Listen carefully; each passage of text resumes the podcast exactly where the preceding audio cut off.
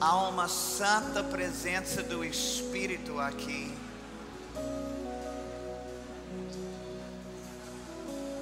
Essa é uma oportunidade maravilhosa. Caso Jesus não esteja no centro do teu coração, antes mesmo de a gente entrar na palavra, aproveite agora e alinhe o seu coração. Não é uma coisa complexa, em um pequeno alinhamento, aonde você não permite que nada venha a substituir o lugar que é de Deus. Para dizer sim a Cristo, às vezes você tem que dizer não para algumas outras coisas.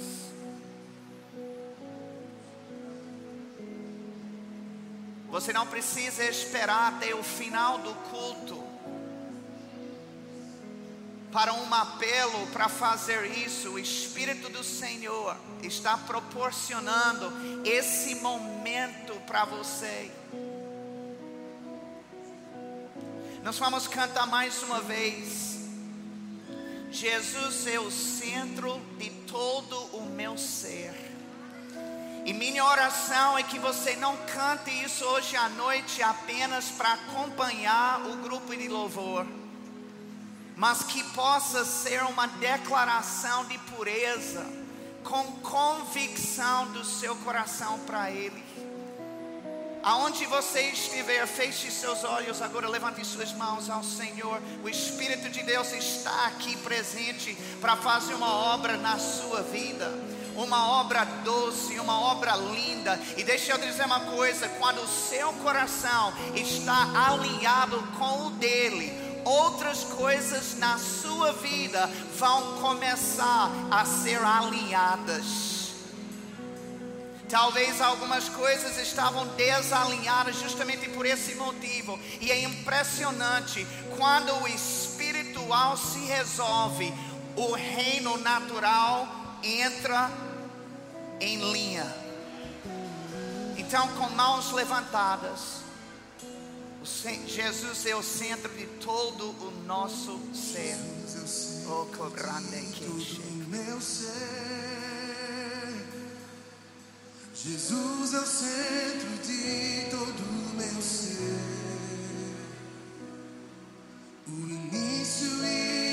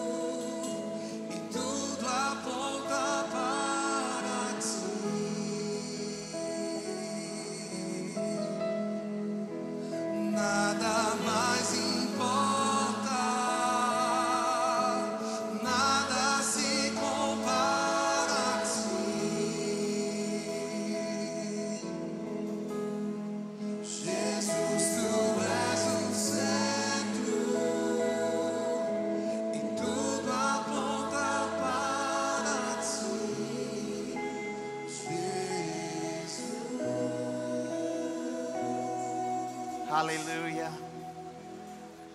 Senhor, nós te amamos.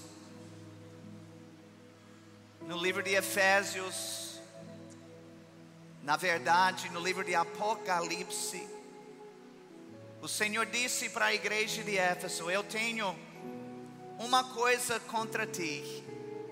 Deixaste o teu primeiro amor. Pai, minha oração é que isso nunca venha a acontecer conosco.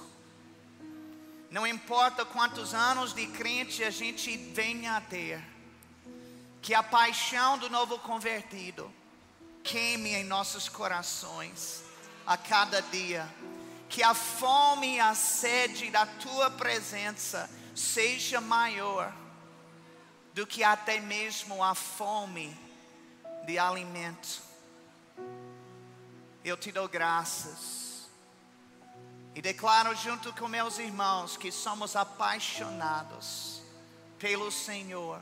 O Senhor é tudo para nós e te agradecemos por esse culto que veio para agregar coisa de Deus na nossa vida. E desde já te agradecemos pelo sobrenatural e pelos bons frutos e bons resultados que serão para a tua glória e tua honra, em no nome de Jesus. Amém. Se você concorda, diga amém. Glória a Deus. Você pode sentar, obrigado, pessoal. Glória a Deus. Aleluia. Deus é bom. Boa noite a todos. Eu quero agradecer ao pastor Tiago, Juliana, pela honra de estar mais uma vez aqui. Na verdade, a gente está fazendo um intercâmbio, porque em janeiro a gente vai, vai levar Juliana lá para Aracaju, então está acontecendo essa troca santa. E sempre é uma alegria e um privilégio muito grande estar aqui com vocês nessa igreja amada, essa igreja exemplar para todas as igrejas do Brasil e até mesmo do mundo. Vocês sabem que aqui é Jerusalém, né? Aleluia. O pastor Tiago, ele mencionou que eu sou americano, mas eu já sou mais brasileiro do que isso. E na verdade, ele não está só falando por falar. Hoje eu tenho 45 anos de idade e eu tenho 23 anos que eu moro no Brasil, que significa que eu moro no Brasil há mais tempo do que eu moro nos Estados Unidos. Então, de fato, eu sou brasileiro, então me respeite, viu? Tem gente que diz, rapaz, você é gaiato igual um brasileiro mesmo. Glória a Deus. Eu queria que você abrisse na sua Bíblia comigo no livro de Efésios, capítulo 3. O pastor Tiago estava compartilhando comigo que esse é um mês onde vocês estão focando é, em ensinar sobre santidade. E eu quero seguir um pouco nessa mesma pegada com vocês hoje à noite. E eu quero falar especificamente sobre o amor distorcido. Amém? Diga comigo, o amor distorcido.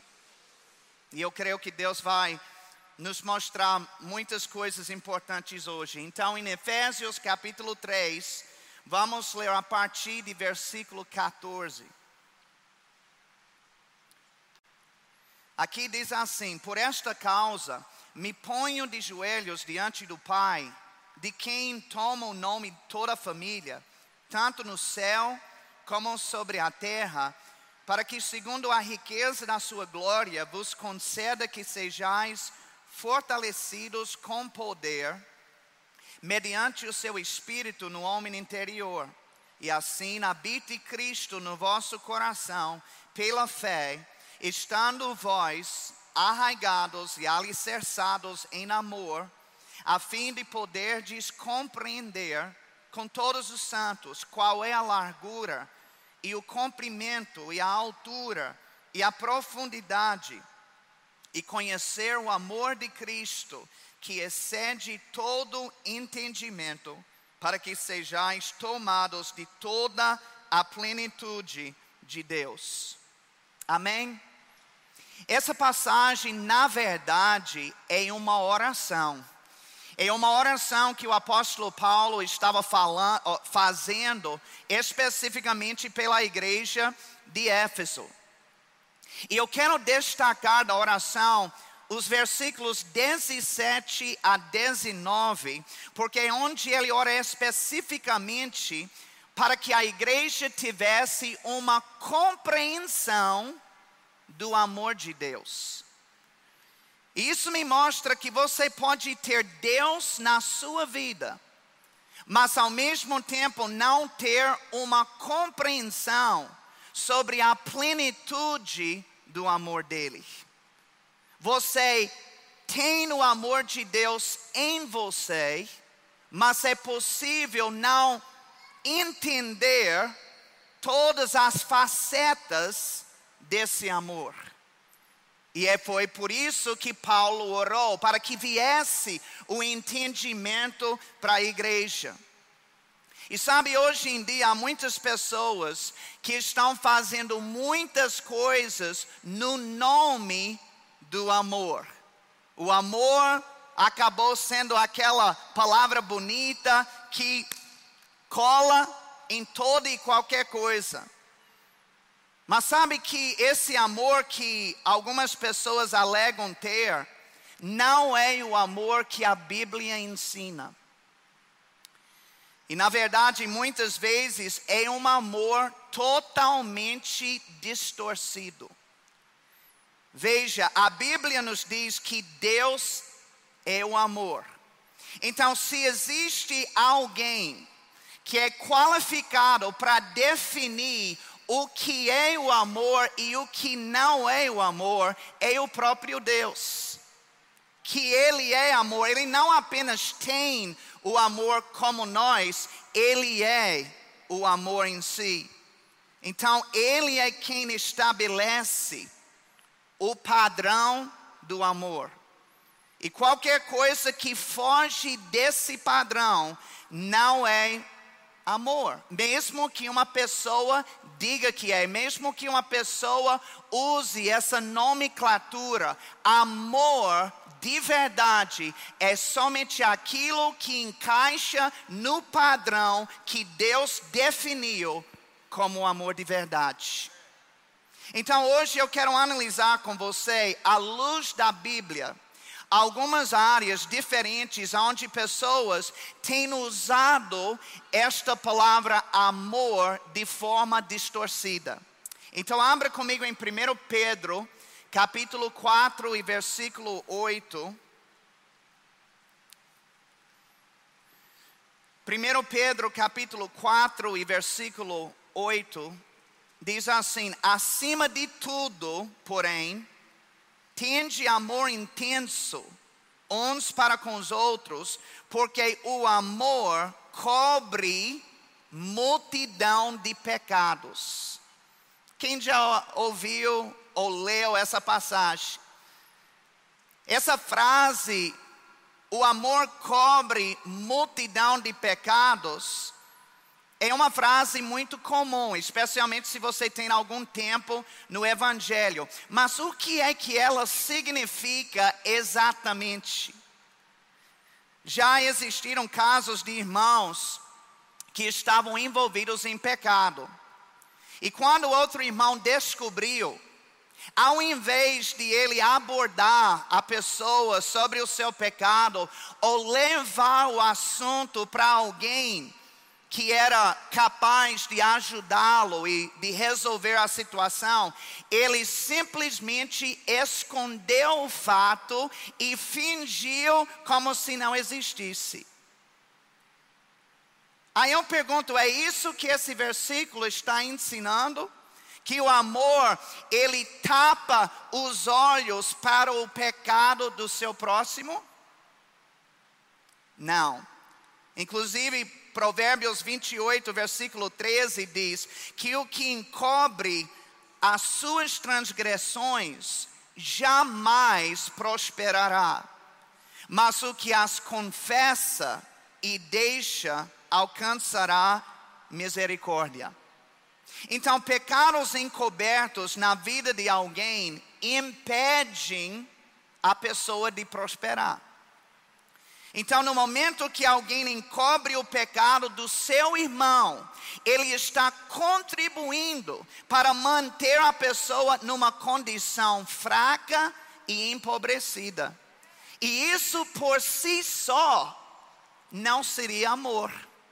Quem concorda comigo? Se não concordar, eu estou certo do mesmo jeito. Na verdade, a Bíblia interpreta a própria Bíblia. Então, o que a gente não entende em um versículo pode ser esclarecido em outro versículo. Para a gente entender, por exemplo, corretamente 1 Pedro, vers, eh, capítulo 4, versículo 8, é necessário ler Tiago, capítulo 5, versículo 19 e 20. Então, eu queria que você também olhasse comigo lá. Aqui ele diz: Meus irmãos, se algum entre vós se desviar da verdade e alguém no converter, sabei que aquele que converte o pecador do seu caminho errado, salvará da morte a alma dele e cobrirá multidão de pecados. Então, observe que lá em 1 Pedro, não é a primeira nem a única vez que encontramos essa frase. Aqui, Tiago também a usou. E nesse versículo, o significado dessa frase fica claríssimo. Segundo Tiago, cobrir multidão de pecados não é escondendo o pecado do irmão e fingindo que não existe mas é confrontando o irmão com carinho, ao ponto de convencê-lo a largar o seu pecado. E quando você convence o seu irmão a abandonar o pecado, então você está agindo em amor. E esta ação de amor não somente faz com que o irmão seja perdoado e todos os seus, eh, eh, de todos os seus pecados passados, mas ele também impede ele de cometer outros pecados futuros. Vocês estão comigo? Ou seja, o seu ato de amor em confrontá-lo acaba cobrindo uma multidão de pecados, literalmente na vida dele, os que ele já cometeu e os que ele poderia ter cometido, mas ele não vai, porque você interveio. Você chegou com amor e mostrou o caminho e abriu os olhos espirituais dele. Sabe, é muito cômodo e mais fácil até para a gente ficar quieto e neutro perante os problemas que há na vida das pessoas. Mas se nós formos sensíveis a Deus, o amor que Ele derramou em nosso coração nos constrange a fazer alguma coisa por elas. Sabia disso? Eu quero lhe dizer uma coisa muito importante. Você pode falar a verdade sem amar, mas você não pode amar sem falar a verdade. Quem ama de verdade alguém sempre vai falar a verdade. Abra comigo também em Lucas capítulo 14.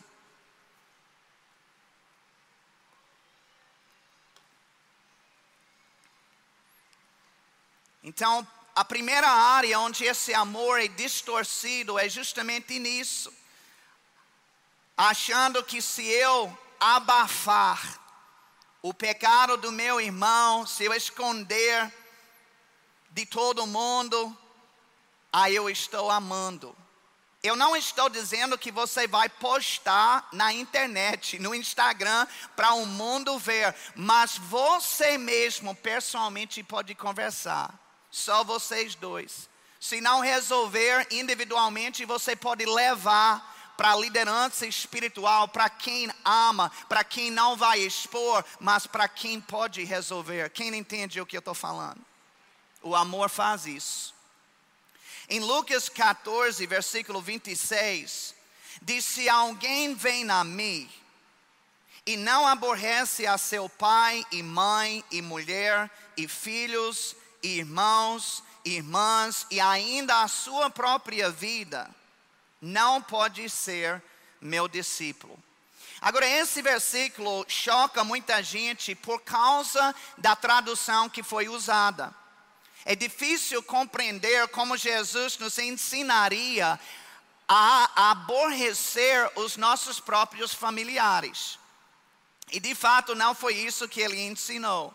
A palavra que foi traduzida como aborrecer significa mais especificamente amar menos.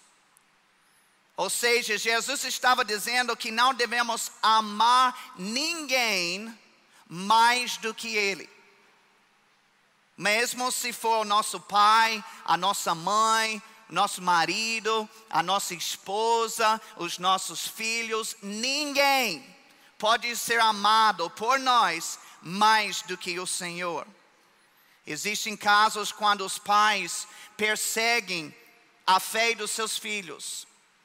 Eles os proíbem de ir na igreja, reclamam quando escutam música evangélica, não querem que eles leiam a Bíblia.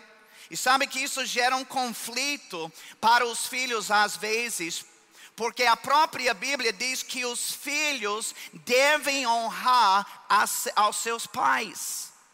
E agora? Fica complicado. Eu tenho que honrar o meu pai, eu tenho que honrar a minha mãe, mas estão querendo proibir que eu faça as coisas de Deus. Sabe, honra nem sempre implica obediência. Por exemplo, quando os religiosos proibiram Pedro e João de pregar no nome de Jesus, eles levantaram e disseram: melhor é agradar a Deus do que aos homens. Todo mundo diga isso comigo: melhor é agradar a Deus do que aos homens. Então, quando os pais estão infringindo no plano de Deus para os seus filhos, é possível que os filhos consigam desobedecer aos seus pais e continuar os honrando ao mesmo tempo. Amém? E sabe, se os filhos amam o seu Pai Celestial mais do que o seu Pai carnal, é exatamente isso que eles vão fazer. Porque Deus, Ele tem que ser acima de toda e qualquer pessoa. E da mesma forma existem casamentos onde o marido, ele também proíbe a sua esposa de congregar e de crescer espiritualmente. Existem mulheres que estão tão apaixonadas pelo seu marido ou pelo seu namorado que literalmente esfriam na fé para poder fazer os gostos do seu parceiro. A Bíblia fala sobre o pecado de idolatria. E, e muitas vezes, quando a gente fala disso, imediatamente na nossa mente nós imaginamos alguém se prostrando perante alguma imagem ou alguma estátua. Mas quando alguém coloca na sua vida qualquer pessoa acima de Deus, essa pessoa está cometendo idolatria. Se o seu amor por alguém lhe afasta de Deus, então esse amor é distorcido e doentio. Amém? Não é um amor saudável que vem de Deus, porque o amor que é puro e que vem de Deus sempre vai lhe aproximar dele. Amém? Tem gente, eu já estava ficando conhecido por, tem naquela pessoa, cupido, né, que eles chamam quando ele junta pessoas para casar. Deus está me dando a unção contrária. Usando minha boca para chegar e romper alguns namoros que nunca eram para ser. Que a pessoa, desde que se juntou a outra, é, já não quer mais se envolver nas coisas de Deus, nem frequenta os cultos certos. Antes era assídua, antes era ativa, agora parece até que nem crente é. Esse não é o amor de Deus, esse é um amor distorcido. O amor que é genuíno nunca vai lhe afastar do Senhor. Abra comigo, por favor, em Provérbios, capítulo 13, versículo 24.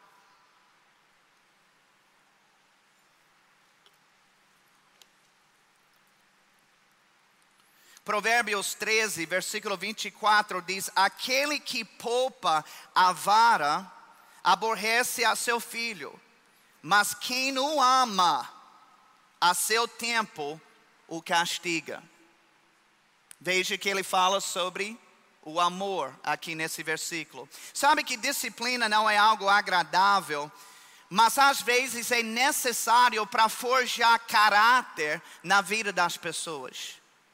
Às vezes, no nome de amor, alguns pais não disciplinam os seus filhos.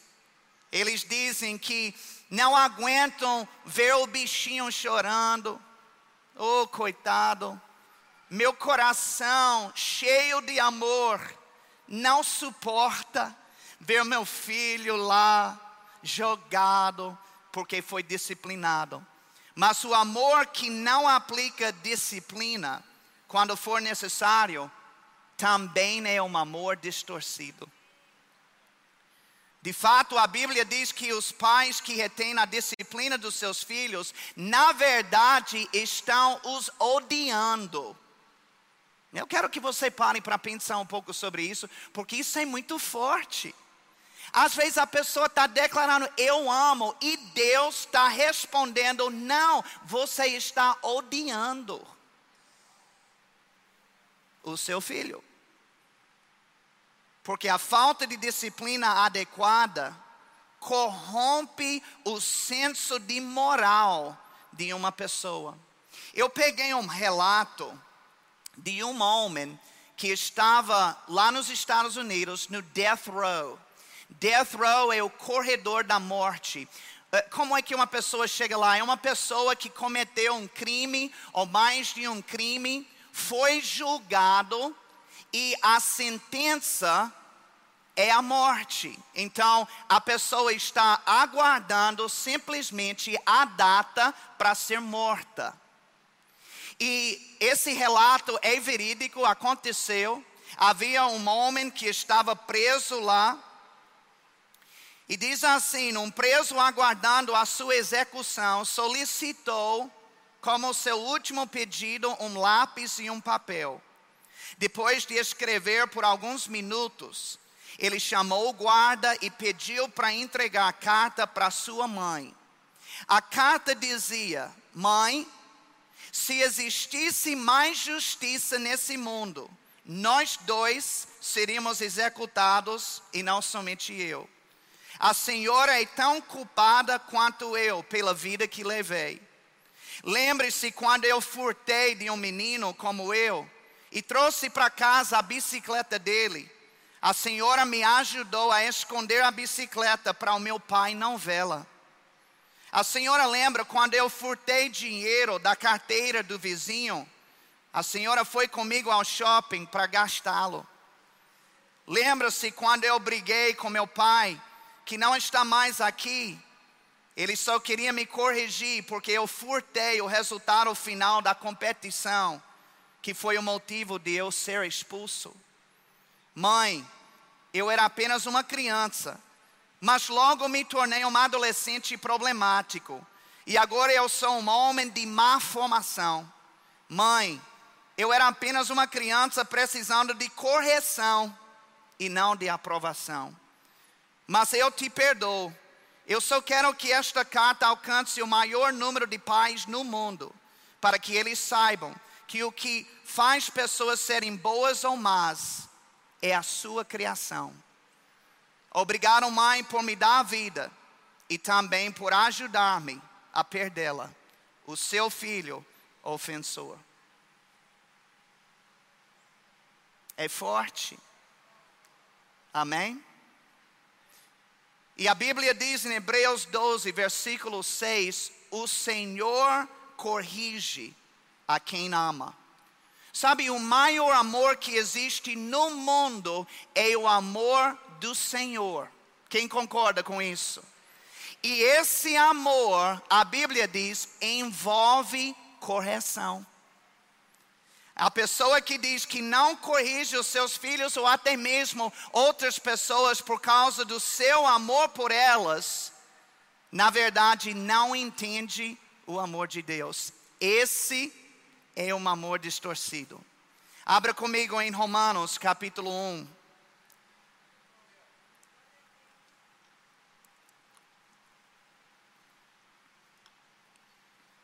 Romanos capítulo 1 e versículo 26.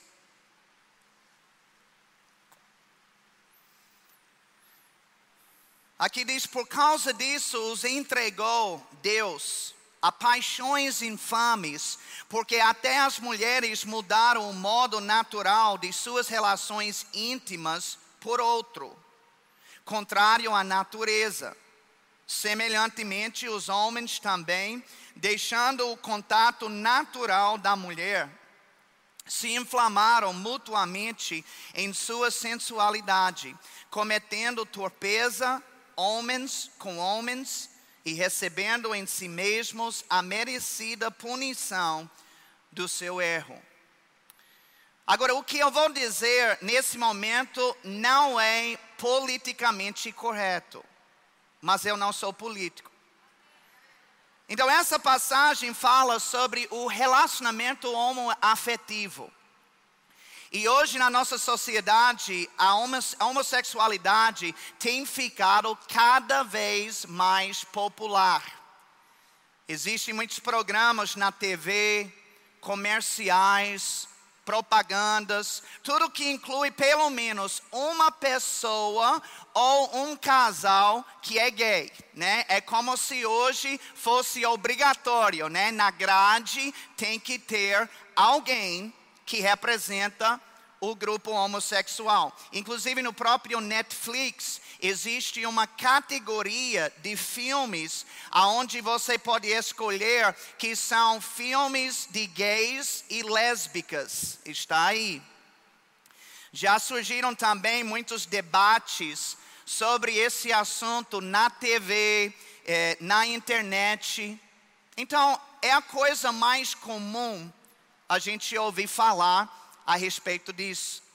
E uma das queixas que os homossexuais têm com os que não concordam com esta prática é que o seu envolvimento nada mais é do que o amor. Ou seja, como você pode culpar uma pessoa ou dizer que ela está errada quando a única coisa que ela está fazendo é amando alguém? Que crime há em amor, afinal de contas? E esse é o discurso, e esse é o ângulo que eles pegam. Mas isso é justamente mais um exemplo de um amor distorcido. Eu não estou dizendo que essas pessoas não tenham nenhum sentimento um pelo outro, eles têm. Mas o sentimento que elas têm não é o amor. Obrigado pelo entusiasmo. O que elas chamam de amor, no versículo 26, Deus chama de paixão infame. Inclusive, na versão Almeida, século 21, diz assim: paixões, ele chama de paixões desonrosas. E na, versa, na nova versão internacional, ele diz que são paixões vergonhosas. Essa é a palavra de Deus.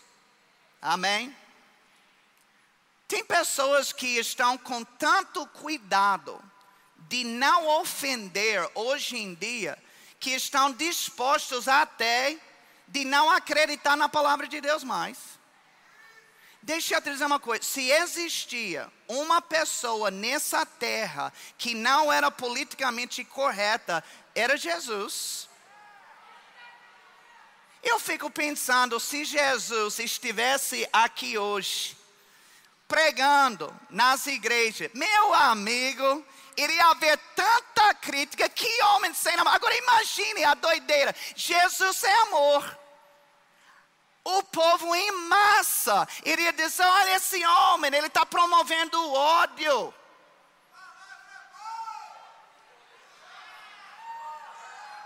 Mas Jesus não estava nem aí no sentido de pessoas que não queriam nada com a verdade, pessoas que não queriam nada.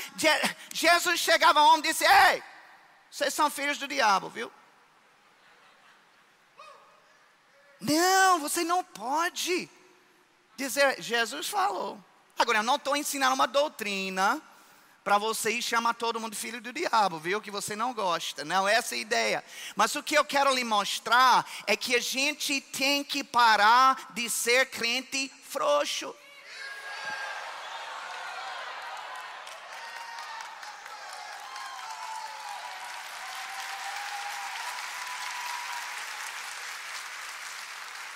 O que a gente tem que fazer é entender o que é que Deus pensa, entender o que é Deus diz, e aí é isso que vamos replicar na nossa fala, nas nossas ações, nas nossas atitudes. Deus me ensinou na minha própria vida, Darren, simplesmente fale o que eu falo, e independente de quem se levantar contra você, não é contra você, é contra mim. Aleluia. Então, eu amo todos vocês, mas se tiver alguém que não está gostando, eu só estou falando o que Deus está dizendo. Eu estou lendo versículos aqui para você. Vocês estão comigo? Então, o desejo homossexual, na verdade, é um sentimento antinatural, é indecente que é provocado ou por uma mente corrompida ou por demônios. E eu sei que tem pessoas que não gostam de abordar por esse ângulo, mas existe sim demônios que movem na vida de pessoas para todo e qualquer tipo de sexo ilícito, seja adultério, orgias e até mesmo homossexualidade também. Então a sociedade está tentando pintar a imagem que uma porcentagem da população do mundo nasceu para ser gay. Mas isso não é a verdade. Isso é mentira. E o primeiro passo para uma pessoa experimentar libertação nessa área, inclusive o crente, é quando ela reconhece que isso não é normal. Amém? O amor que é verdadeiro é aquele que tem sua origem em Deus e é aplicada ou aplicado nas finalidades que ele traça. Isso que é o amor. Amém? Aleluia. Então, o que, é, que acontece? Deus, Ele ama os homossexuais igual aos pastores. O amor dele não é inferior, o amor é por igual. E ele ama tanto que ele quer que a pessoa seja livre de toda e qualquer prisão. E eu vou lhe dizer uma coisa: se a prisão for financeira, Deus quer libertar ele dessa prisão. Se a prisão for doença, ele quer livrar a pessoa dessa prisão. Mas se a prisão for homossexualidade, ele quer livrar a pessoa dessa prisão também. Esse é o amor de Deus.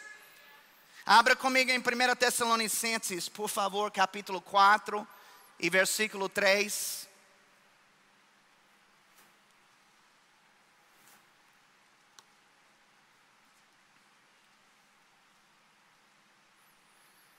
1 Tessalonicenses 4, versículo 3 diz: Pois esta é a vontade de Deus. Sabe, às vezes a gente, como pastores, líderes espirituais, pessoas vêm para nós e dizem: Pastor, eu, eu quero conhecer a vontade de Deus. Eu, eu quero saber qual é a vontade de Deus para a minha vida. E muitas vezes elas estão querendo uma coisa assim bem estrondosa, né? Uma coisa é, bem sobrenatural em resposta a essa busca. Às vezes, querido, basta abrir a Bíblia e ler o que está aí. Olha, mais claro do que isso não existe. Ele diz: Pois esta é a vontade de Deus. Então, pelo menos uma coisa você vai sair daqui sabendo que é a vontade de Deus. Ele disse: A vossa santificação, que vos abstenhais da prostituição. Sabe, existem muitos solteiros crentes que começam a namorar mas eles não seguem o padrão que Deus estabeleceu para o namoro. E por causa disso, eles acabam tendo relações sexuais antes do casamento. Você diz, mas apóstolo, por que você está falando isso na igreja? Porque isso acontece também na igreja. Provavelmente mais vezes do que a gente gostaria de admitir. Alguém pode até estar amando a sua namorada, mas no momento que ele tem relações com ela, antes do casamento, ele saiu do amor. Sabe, porque a Bíblia diz que a vontade de Deus é para abster da prostituição. O sexo só tem a bênção de Deus debaixo da cobertura do matrimônio.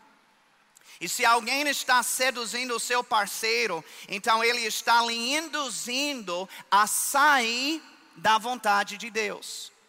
E estar fora da vontade de Deus gera consequências ruins para uma pessoa. Isso lhe deixa vulnerável perante o diabo. Então, colocar uma pessoa numa posição aonde ela se torna vulnerável para ataques e, e consequências maléficas, isso não é amor. Na verdade, eu esqueci de perguntar se podia falar. Pode falar transar?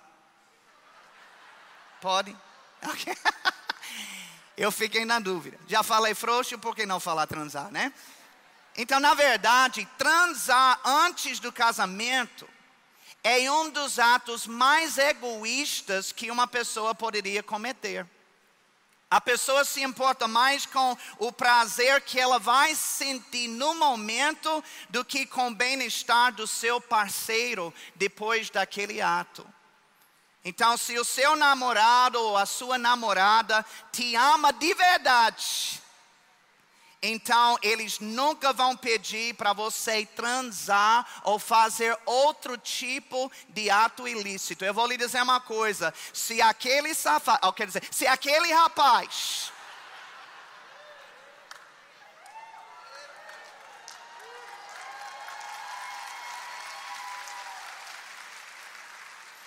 se aquele rapaz, eu não me importo, já estamos namorando há cinco anos, já tem tempo, se ele chegar e começa a fazer aquele desdobro, ele tenta levar você para cama, não, mas é rapidinho, saiba que você tem que cair fora, porque ele não está te amando.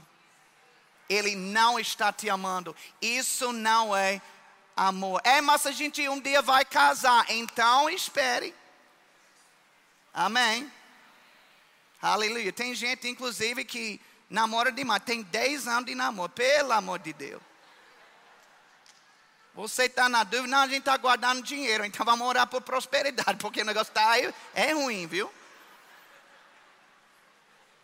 Sabe, queridos, nada que eu tenha falado hoje, como eu disse, é uma opinião pessoal minha. Quer dizer, é porque eu decidi fazer a minha opinião ser a opinião de Deus mas são os próprios mandamentos do Senhor. E eu quero finalizar citando para vocês João 14, versículo 15, aonde o próprio Jesus disse o seguinte: Se me amais, guardareis os meus mandamentos. Hoje nós temos falado sobre a diferença entre o amor distorcido e o amor verdadeiro. E se você é uma pessoa que diz que ama a Deus de verdade, então você procurará guardar os seus mandamentos. E se alguém consegue ter conhecimento dos mandamentos do Senhor e mesmo assim desonrá-los sem remorso, então até o seu próprio amor por Deus está distorcido.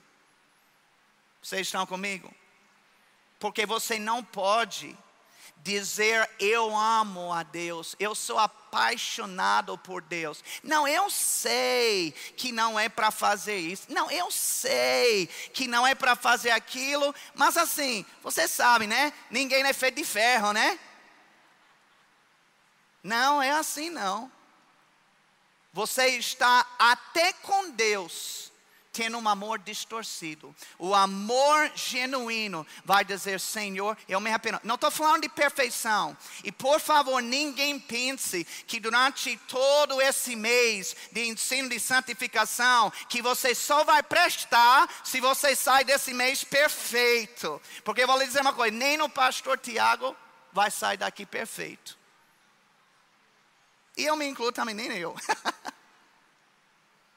Teve um rapaz, ele era bonitão, igual o pastor Tiago, bonito.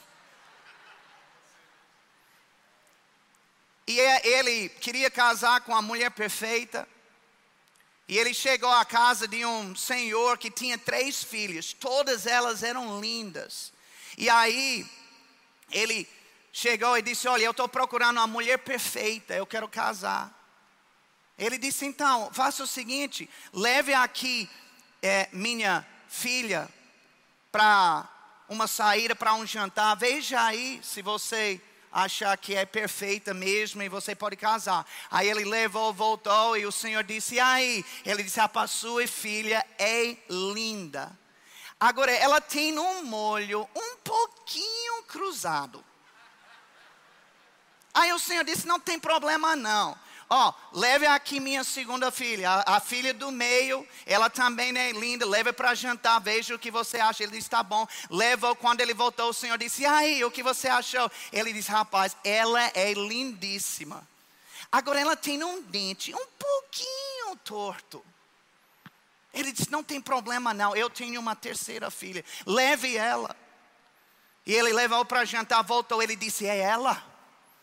Ela é perfeita em, de todas as maneiras. Feliz demais, então vamos fazer o casamento.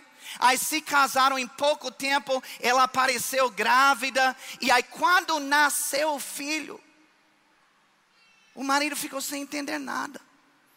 O filho todo cabeludo, feio.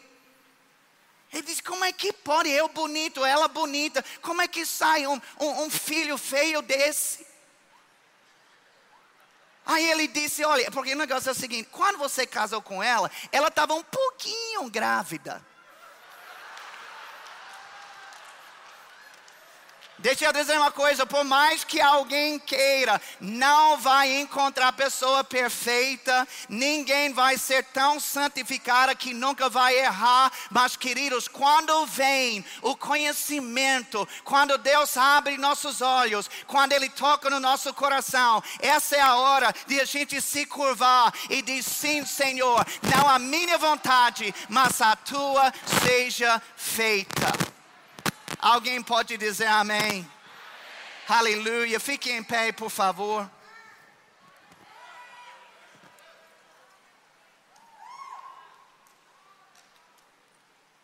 Deus trouxe libertação hoje para todo mundo que está de olho cruzado e dente torto. Aleluia. Glória a Deus. O grupo de louvor pode subir, ou já está aqui. Amém. Glória a Deus. Levante suas mãos ao, ao Pai. Glória a Deus. Pai, eu te dou graças pela oportunidade e privilégio de falar tua palavra em minha oração. É a mesma que o apóstolo Paulo fez para a igreja de Éfeso.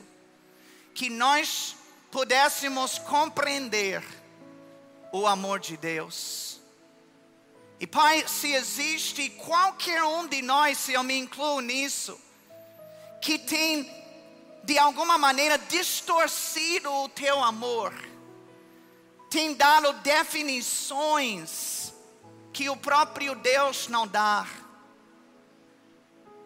Que isso possa mudar a partir de hoje e que os nossos olhos sejam abertos.